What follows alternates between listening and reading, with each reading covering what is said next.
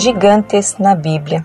Pecado de Adão. Localização: Cabo Frio, Rio de Janeiro, Brasil.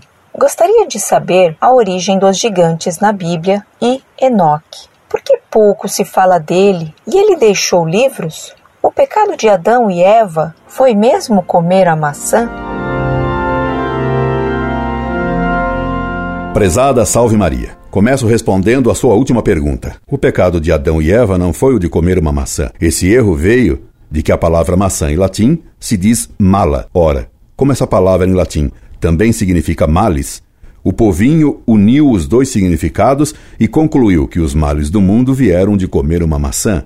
Isto é falso. A Sagrada Escritura diz que Adão e Eva pecaram desobedecendo a Deus por comer o fruto da árvore do conhecimento do bem e do mal. Que significa isso? Há duas coisas que o homem não pode conhecer. Primeira, Deus. Porque Deus, sendo infinito, está acima da compreensão da inteligência finita do homem. Se o homem pudesse compreender a Deus, o homem seria superior a Deus. Segundo, o pecado é sempre uma coisa feita contra a razão, uma coisa absurda, e o absurdo não pode ser entendido. O pecado de Adão e Eva foi um pecado de desobediência a Deus, que proibira comer o fruto da árvore do conhecimento do bem e do mal. Diz a Escritura que eles viram que o fruto era apetecível e colocaram o prazer do paladar acima da vontade de Deus. E isso é gula. Foi também um pecado de orgulho, porque eles pretenderam ficar iguais a Deus, conhecendo o bem e o mal. Foi um pecado de magia, porque eles sabiam que comendo um fruto não poderiam, só pela digestão dele,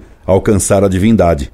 Ora, pretender alcançar um efeito maior do que a causa é propriamente ato de magia. É claro que Adão e Eva sabiam que a simples ingestão do fruto proibido não os faria infinitos. Eles comeram o fruto como sinal para o demônio realizar neles a sua divinização. E isto foi um pecado de satanismo. Finalmente, querer ter um conhecimento absoluto e divinizador é próprio da gnose. Logo, o pecado de Adão e Eva foi o de gnose, pois é a gnose que pretende dar ao homem o conhecimento do bem, Deus, e do mal, o pecado. Os gnósticos escreveram um livro falso que eles atribuíram a Enoque. De fato, Enoque nada deixou escrito.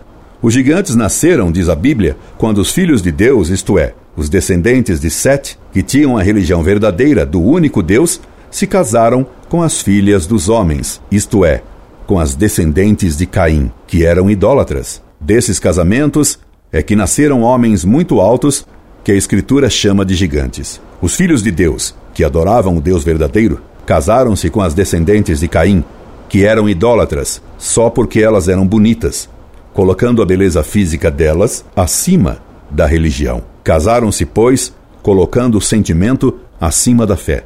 Em certo sentido, eles foram românticos e sentimentais, ou mesmo sensuais. Por isso, Deus os puniu com o dilúvio, pois eles não se importaram que seus filhos fossem educados pelas mães idólatras. Esperando tê-la atendido, me subscrevo atenciosamente. Incorde, Jesus Semper, Orlando Fedeli.